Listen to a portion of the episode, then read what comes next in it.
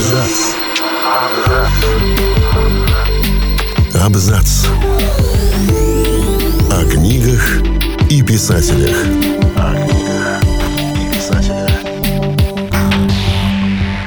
Всем привет, я Олег Булдаков. И сегодня я расскажу вам о фантастическом романе Фрэнка Герберта «Дюна». Фильм «Дюна» Дэни Вильнева, наверное, самая ожидаемая фантастическая экранизация года. До ноября, когда фильм выйдет на экраны, еще многое может измениться, но начать разбираться в мире Дюны можно уже сейчас. Тем более, что этот процесс может существенно затянуться. Мир этот большой и сложный. Но прежде всего, совершенно восхитительный и вызывает зависимость, как инопланетная пряность. 1957 году репортер Фрэнк Герберт отправился в Орегон, чтобы изучить, как Департамент сельского хозяйства США останавливает песчаные дюны, высаживая растущие в песках травы. И неожиданно для себя влюбился в пески. Он начал изучать их. Сначала пески, затем пустыни, потом населяющие их народы, затем их религии. И за пять лет он накопил столько информации, что так никогда и не написал статью, зато он написал роман. Фантастический роман. «Дюна» впервые вышла единой книгой в 1965 году, после того, как Герберту отказали больше 20 издательств. В том же году она получила премии «Небюла» и «Хьюга», и не сразу, но стала бестселлером. Ее нередко называли самым продаваемым в мире научно-фантастическим романом – События Дюны происходят в далеком будущем, когда человечество расселилось по всем уголкам галактики. За прошедшие с нашего времени тысячелетия люди успели впасть в зависимость от компьютеров и освободиться от машинного разума в результате длящегося два века восстания.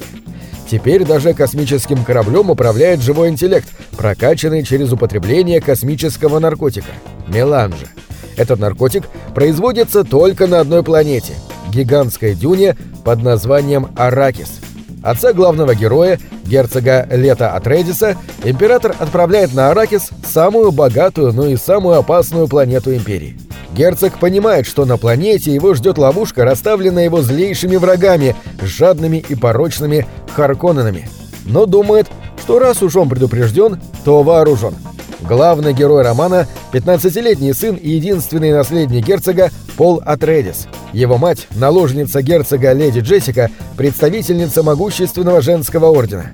Орден тысячелетиями планировал рождение Мессии, Квисац Хадераха, мужчины, способного видеть будущее и заглядывать в память предков. Он должен был родиться от брака дочери герцога Лета и племянника барона Харконина. Но Джессика из любви к мужу нарушила веление ордена и родила сына, а не дочь. Возможно, он мессия, а может и наоборот – как бы то ни было, после неизбежной атаки Харконненов ему предстоит выживать на неприветливой планете с гордым местным народом – фременами, где капля воды дороже золота, и пески которой бороздят гигантские песчаные черви. Одна из особенностей Дюны – ее сложный мир. Сам Герберт много лет спустя в статье «Как я писал Дюну» раскрыл все основные темы романа – это миф о Мессии, предлагающий другой взгляд на энергетические проблемы, раскрывающий тему связи политики, религии и экономики, где есть наркотик, пробуждающий самосознание, но и вызывающий зависимость. И питьевая вода, как аналог нефти исчерпаемых ресурсов. Это должен был быть экологический роман. Но в первую очередь это должен был быть роман о людях. Дюна Фрэнка Герберта хороша именно своим сложно придуманным миром – он протянут на тысячелетия до и после описываемых событий, и он при этом является синтезом сразу нескольких культур и религий. Будда-ислам, дзен-суннизм, фремены, как арабские племена, и атрейдисы, ведущие свой род от Агамемнона, слова из арабского и славянских языков. Так червь Шаи-Хулут – это искаженное арабское или персидское Шах-Е-Хулут, означающее «владыка вечности», а имя Мессии – Квисац Хадерах позаимствовано из иврита Кфицат Хадерех, что означает «сокращение пути». В общем, это универсальный роман, поскольку мир в нем представлен во всем его разнообразии. Одна из особенностей романа Герберта – в нем почти никогда нет неожиданных поворотов сюжета. С первых страниц нам уверенно говорят о том, что будет. Говорят, что герцог Лето погибнет в расставленной ему ловушке, а сыну его суждено стать пророком. Встречая любовь в своей жизни, Пол Атрейдис сразу знает, что это она, ведь он видел ее во снах. Будущее не просто подготовлено в пророчествах, но и подготавливается самими героями. Так сестры Ордена подготовили Дюну к появлению Пола задолго до того, как он там оказался. А сам он – продукт евгенического опыта длиною в тысячелетия, в финале которого что-то пошло не так. Все подготовлено пророчествами, но мы-то помним по истории Иисуса Христа. От того, что она не отступает от сценария, менее интересной она не становится. Игры или даже козни с будущим создают политический контекст романа Герберта. Политика – это когда кто-то придумывает будущее за нас, и сопротивляться этому навязанному сюжету и есть настоящий героизм.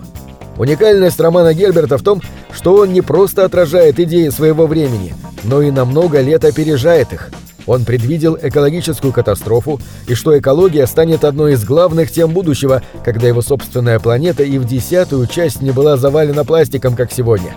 Предвидел конец технологий, предвидел гигантскую мировую зависимость от источников энергии. В его книге есть и по-настоящему сильные женщины, и борьба против угнетателей, и многомерность, выход из европоцентрического мира. Даже арабский контекст читается так, как будто Герберт заранее что-то знал.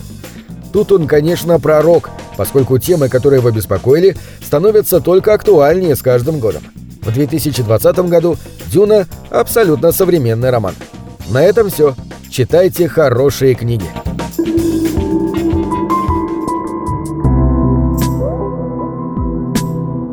Книги — это двери, что выводят тебя из четырех стен — с ними ты проживаешь другие жизни, а свою умножаешь в тысячу раз. В тысячу раз. В тысячу раз.